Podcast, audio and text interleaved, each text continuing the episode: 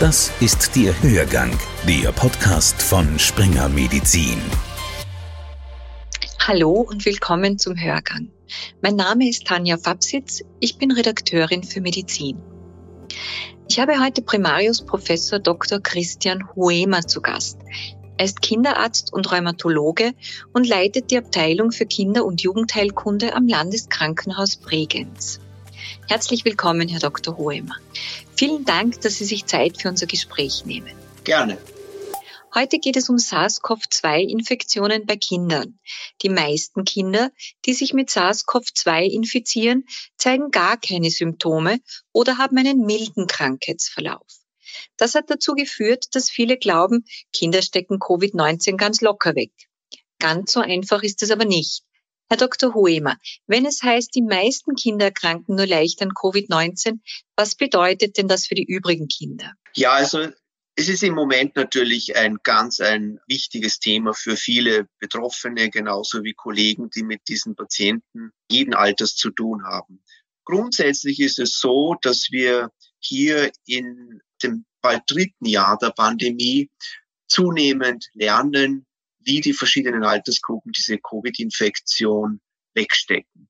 Und bei den Kindern kann man erfreulicherweise schon noch sagen, dass junge Kinder und auch Schulkinder diese akuten Infektionen relativ gut durchstehen. Wir haben eine ganz, ganz geringe Mortalität und wir haben deutlich weniger Kinder in den Kinderkliniken stationär im Rahmen dieser akuten Covid-Infektion. Es gibt zwei Risikogruppen natürlich, die, die im Erwachsenenalter schon belastet sind. Das sind Kinder mit Grunderkrankungen und das sind Neugeborene. Kinder mit Grunderkrankungen, da meine ich also Kinder mit chronisch entzündlichen Erkrankungen, rheumatischen Erkrankungen, chronisch entzündlichen Darmerkrankungen, onkologischen Erkrankungen. Hier ist natürlich eine Risikokonstellation gegeben, wo wir noch nicht genau wissen, wie gut tolerieren diese Kinder diese Infektion, welche Medikamente können beitragen, dass der Verlauf schwerwiegender ist und hat da natürlich besonders viel Aufmerksamkeit gilt. Wir haben hier, um diese Gruppe auch gut zu monetieren, in den deutschsprachigen Zentren für Kinderrheumatologie zum Beispiel ein Register seit Jahren etabliert, wo wir alle schweren Verlaufsformen und Patienten grundsätzlich melden. In Bonn, in Deutschland wird das koordiniert. Und das ist eine wichtige Information zu sehen, was wird aus Kindern mit rheumatischen Erkrankungen und Covid-Infektion.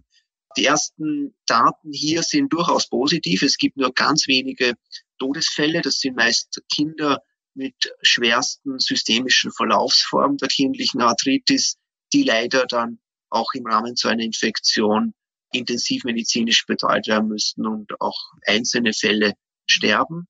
Aber auch hier ist die Grunderfahrung eine durchaus positive. Kinder, auch mit Grunderkrankungen, scheinen diese Covid-19-Infektion relativ gut zu tolerieren. Die zweite Risikogruppe sind Neugeborene. Da ist vieles noch für uns unklar. Wir wissen aber auch hier, dass auch wenn Mütter, das ist ja der Punkt des Ursprungs, wenn Mütter an Covid-Infektion unmittelbar vor Geburt erkranken, dass das Risiko für das Neugeborene sehr gering ist durch eine sogenannte Transmission, also intrauterin bereits die Infektion zu erleiden. Die Ansteckungsgefahr aber bei der Geburt, wenn sie spontan erfolgt und nach der Geburt schon gegeben ist, durch den direkten Kontakt, durch Tröpfcheninfektion, so dass also ausreichender Schutz beim Stillen derzeit als völlig ausreichend gilt, dass das Kind auch geschützt werden kann nach der Geburt. Also die Mütter dürfen stillen. Die Kinder, die so nach Geburt geschützt betreut werden, haben ein sehr geringes Risiko, die Infektion auch zu bekommen. Und dann haben wir natürlich auch Neugeborene. Auch hier an meiner Abteilung habe ich mehrere Kinder schon nach Geburt gehabt, neugeborene Kinder, die die Infektion durchgemacht haben, positiv getestet haben.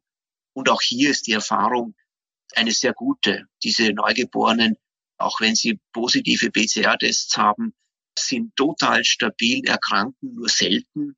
Und auch hier gibt es nur ganz, ganz vereinzelte Todesfälle, die weltweit gemeldet werden.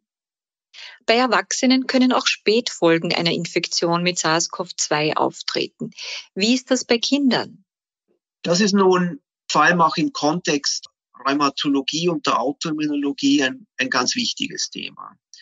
Wir haben schon zu Beginn der ersten Inzidenzspitzen, vor allem im Raum Norditalien, Großbritannien, USA, gesehen, dass es bezeichnenderweise drei bis fünf Wochen nach einer durchgemachten Covid-19-Infektion bei Kindern plötzlich zu einem erneuten Aufflammen von Entzündungszeichen kommt, Fieber, kardiorespiratorische Symptome, gastrointestinale Symptome, auch neurologische Symptome.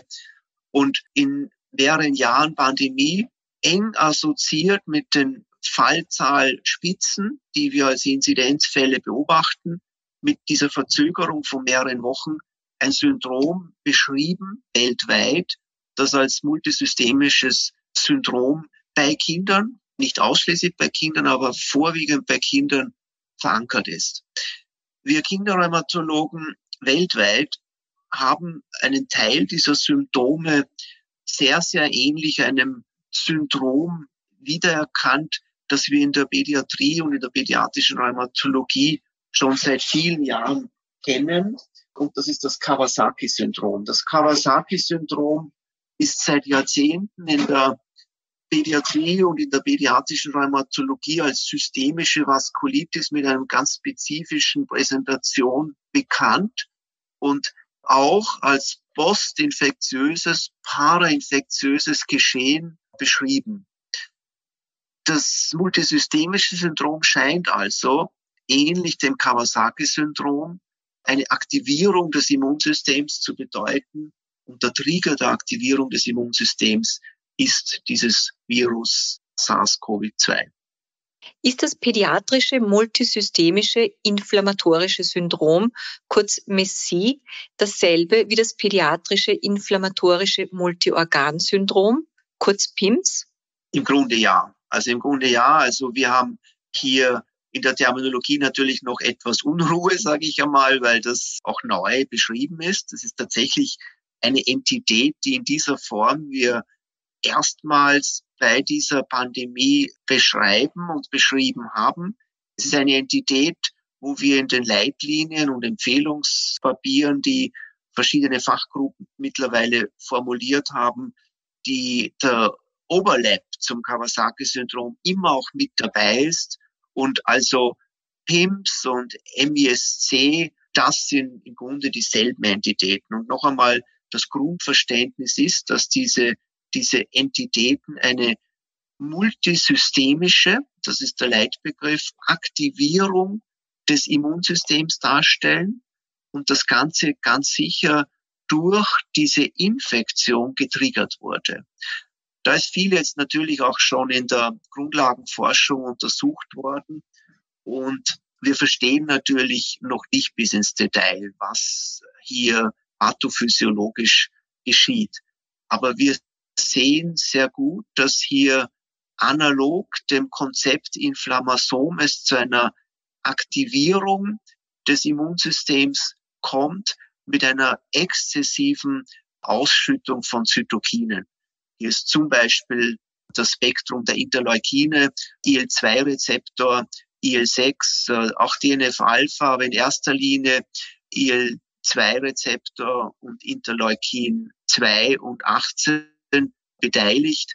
Und das ist interessant, weil auch uns das erinnert an ein Geschehen, das wir bei dem Morbus Stil des Kindes auch sehr deutlich beschrieben haben. Also diese Aktivierung des Immunsystems mit einer exzessiven Ausschüttung von Zytokinen, die man auch als Zytokinsturm beschreiben kann.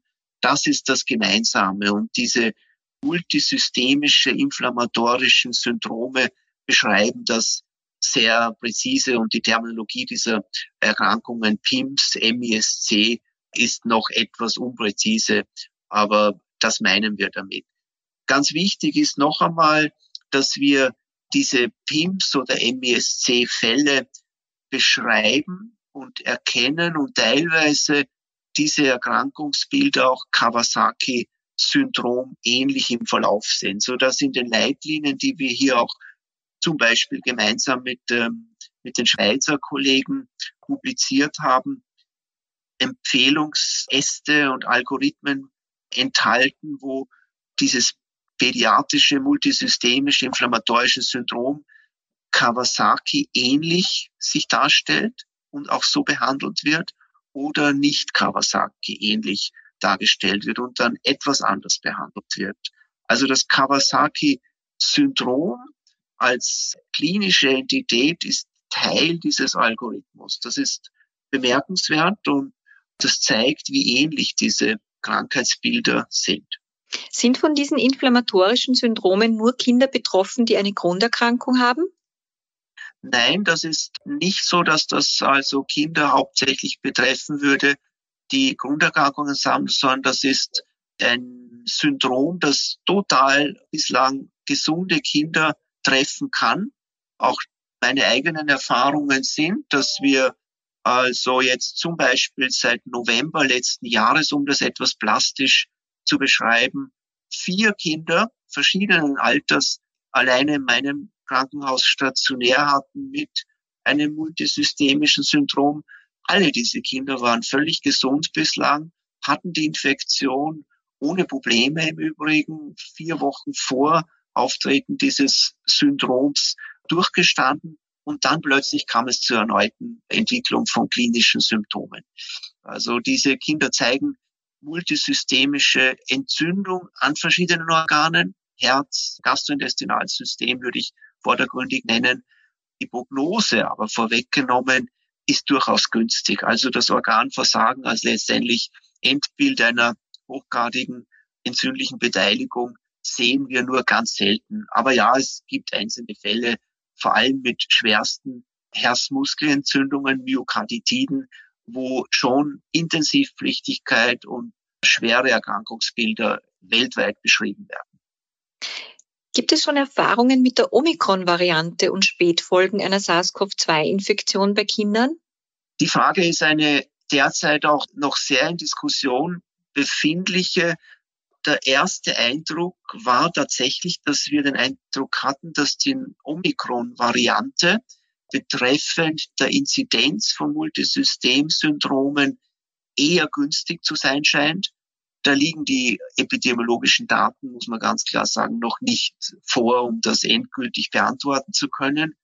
Die Zentren, die diese Kinder sehen und behandeln, auch aktuell, würden das mit Vorsicht bewerten. Also auch mein Zentrum hat in den letzten Wochen, als wir die Omikron-Variante schon ganz, ganz prädominant bei den positiven Tests gemessen hatten, offensichtlich jetzt eine Fallzunahme die nicht gerade dafür spricht, dass die Omikron-Variante diese Inzidenz günstig beeinflussen würde. Worauf sollten Eltern und Kinderärzte achten? Also ganz wichtig ist natürlich hier, wie bei vielen Themen im Rahmen dieser Pandemie, nicht zu beunruhigen und Eltern nervöser zu machen, als sie ohnehin schon sind. Aber ja, es ist so, dass wir in der täglichen Beratung von Eltern betroffener Kinder, die wir mit der Diagnose einer akuten Covid-Infektion sehen und beraten, schon darauf aufmerksam machen, dass sie darauf achten sollten, ob wenn das Kind diese akute Infektion gut durchgestanden haben wird, dann mehrere Wochen später überraschend, aber dann doch ganz klar eine Symptomatik durchbricht, wie erneutes Fieber, wie gastrointestinale Symptome, Bauchschmerzen, Kurzatmigkeit, kardiale Symptome, Hautausschläge. Darauf ist zu achten, denn das ist dann schon ein möglicher Hinweis, dass diese Kinder diese Post-Covid-Problematik eines multisystemischen Syndroms entwickelt haben dürften. Und dann natürlich müssen wir diagnostisch relativ schnell schauen, wie das Ausmaß der Entzündung bei dem Kind ist, um eine Therapie, die es gibt, einzuleiten. Wie kann man sich denn die Symptome praktisch vorstellen? Hat ein betroffenes Kind ein bisschen erhöhte Temperatur und ein kleines Ekzem oder sollte man erst aufmerksam werden, wenn ein Kind am ganzen Körper einen Ausschlag entwickelt? Ja, also ganz eine wichtige Frage, nicht wo wir auch den Eltern jetzt raten, nicht die Nerven wegzuwerfen, wenn das Kind Wochen nach der Infektion etwas anfiebert. Ganz sicher nicht. Dieses multisystemische Syndrom ist gekennzeichnet durch ganz deutlich erhöhte Entzündungsaktivität. Wir können das klinisch sehen. Fieber, deutliche Symptome in den genannten Organsystemen. Und besonders beeindruckend in dem Fall ist tatsächlich die Höhe der Entzündungsparameter, die wir messen können. Also diese Kinder, die auch ich im Zentrum betreut habe, die hatten eine CRB-Erhöhung, die hatten eine Erhöhung der Kutphasenproteine, ganz typisch im Übrigen eine Ferritin-Erhöhung, die hochsignifikant war. Ferritin in den Tausenden, CRB 20, das sind für den Kliniker deutlich erhöhte Entzündungsparameter und das ist oft auffallend, dass also diese Kinder exzessive Entzündungsaktivität in den Laborbefunden bieten und das reflektiert natürlich die Zytokinausschüttung, die im Immunsystem dieser Kinder vonstatten geht. Schützt eine Impfung gegen SARS-CoV-2 auch gegen Spätfolgen einer Covid-Erkrankung?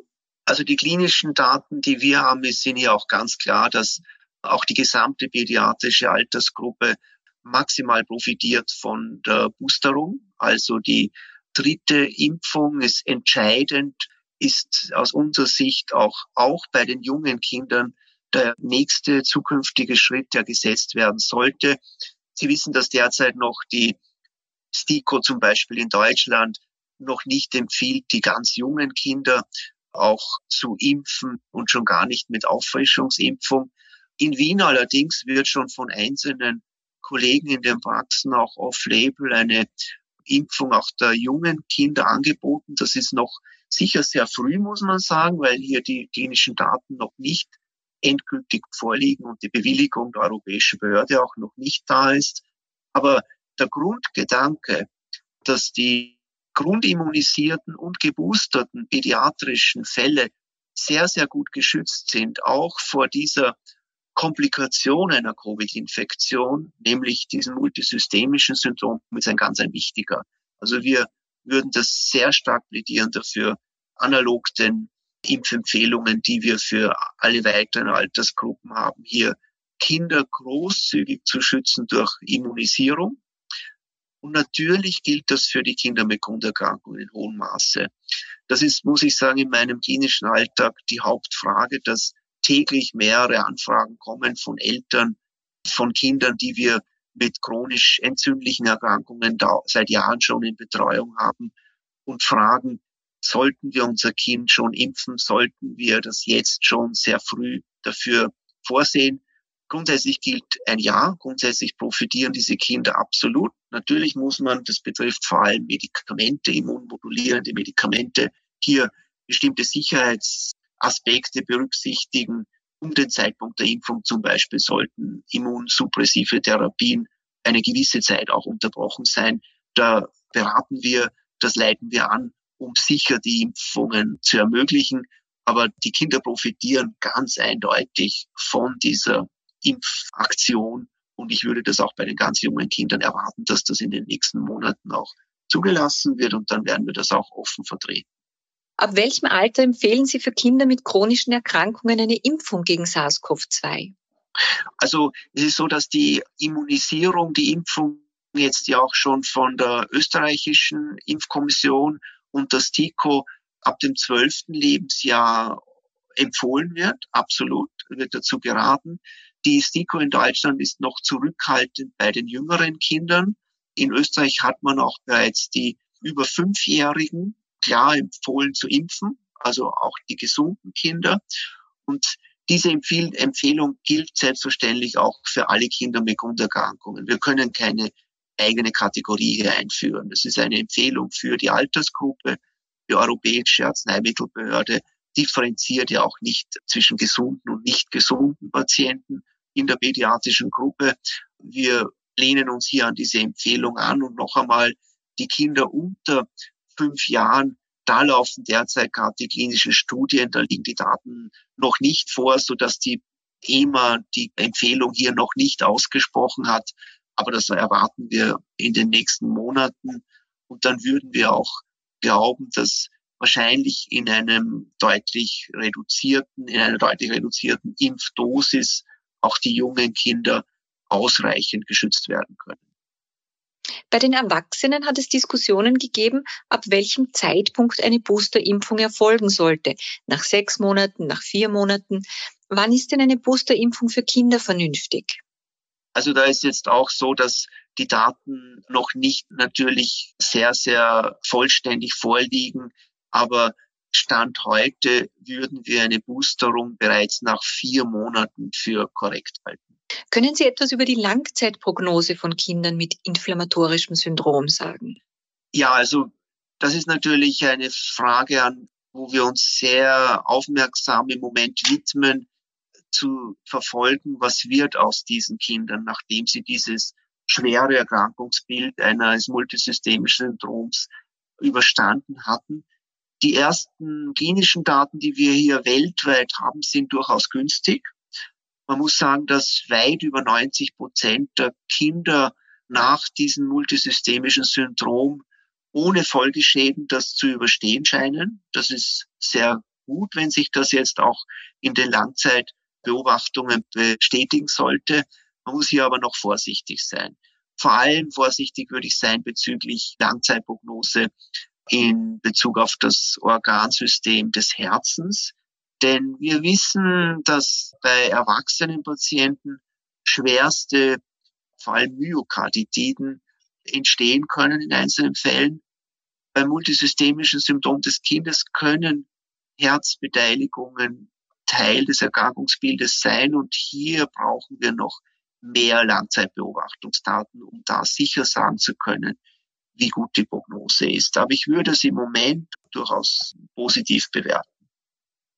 Bei Erwachsenen kennen wir auch Long-Covid als Spätfolge einer SARS-CoV-2-Infektion. Gibt es Long-Covid auch bei Kindern? Ja, also es gibt ja da auch in Österreich, muss man sagen, Donau-Universität Krems zum Beispiel hat eine sehr, sehr gute Studie publiziert, wo gezeigt wurde, dass ein hoher Anteil an Kindern und Jugendlichen psychosomatische, psychiatrische Diagnosen entwickeln im Rahmen dieser Pandemie. Und das ist natürlich eine Dimension, die wir im Moment noch gar nicht gut einschätzen können. Wir beobachten in allen pädiatrischen Behandlungszentren eine deutliche Zunahme an Jugendlichen mit psychosomatischen Erkrankungsbildern, mit Depression, mit Präsuizidalität, mit einer also Fallsteigerung in diesem Spektrum der Erkrankungen, die vor allem die Abteilungen für Kind- und Jugendpsychiatrie seit zwei Jahren ganz maximal belastet. Diese Dimension können wir im Moment noch gar nicht gut einschätzen. Aber wir merken, dass wir hier im, im System der Versorgung für Kinder und Jugendliche ganz arge Defizite im Moment haben. Wir müssen einfach für diese Kinder, für diese Schüler und Studenten auch mehr anbieten können, um einfach sie aufzufangen in dieser im Moment globalen Pandemiesituation. Wie lange diese Problematik dann anhalten wird, das ist wirklich schwer einzuschätzen. Erwachsene mit Long-Covid berichten oft auch von einer sehr starken Erschöpfung. Tritt diese Fatigue auch bei Kindern auf? Also das ist chronische Fatigue-Syndrom zum Beispiel, ja, kennen wir. Wir kennen den Begriff, muss ich allerdings sagen, bei Jugendlichen, schon gar nicht bei Kindern in dieser Form nicht. Ich würde hier auch etwas vorsichtig sein. Äh, die Terminologie meint auch eine andere Form der Klinik. Wir beobachten allerdings bei Kindern, die Kinderpsychiater sind hier die Fachexperten, die das am besten einschätzen können, depressive Zustandsbilder, Zustandsbilder von Erschöpfungszuständen, die im Vorfeld zu so einem chronischen Fatigue-Syndrom zu sehen sind. Und das beunruhigt uns sehr nicht. Wir haben also da zunehmend Jugendliche, die einfach nicht mehr schaffen, den Alltag auf die Reihe zu bringen, die Schule konsequent zu besuchen. Und wir beobachten hier einfach einzelne Fälle, wo Eltern schon verzweifelt sind, weil sie ganz deutlich merken, dass sie ihre Kinder nicht mehr positiv begleiten können und ihnen die Kinder letztendlich nicht mehr funktionieren im Alltag, zum Beispiel was Schule betrifft, Konstanz im Alltag. Kann man das ursächlich mit einer SARS-CoV-2-Infektion in Zusammenhang bringen oder ist das vielleicht auch eine Folge von Schulschließungen und anderen Maßnahmen? Ja, es ist ganz schwierig, nicht? Es ist ja auch ganz schwierig bei den Erwachsenen zu sagen, ob jetzt die Gefährdung des Arbeitsplatzes, die Gefährdung der Existenz des Haushaltseinkommens nicht wesentlich dazu beiträgt, dass hier solche psychiatrischen Erkrankungsbilder sich entwickeln. Ich würde davon ausgehen. Und so würde ich das auch sehen. Ganz sicher können wir nicht allen Ernstes im Moment sagen, dass die Infektion Erreger per se diese psychiatrischen Erkrankungsbilder entstehen lässt. Es ist schon das Phänomen der Pandemie und die sozialen und gesellschaftlichen Veränderungen, die diese Erkrankungsbilder besonders häufig an die Oberfläche treten lassen. So würde ich das sagen. Herr Dr. Hoemer, vielen Dank für das spannende Gespräch. Das war der Hörgang. Ich bedanke mich fürs Zuhören und freue mich, wenn Sie nächste Woche wieder dabei sind. Hörgang, der Podcast von Springer Medizin. Springer Medizin.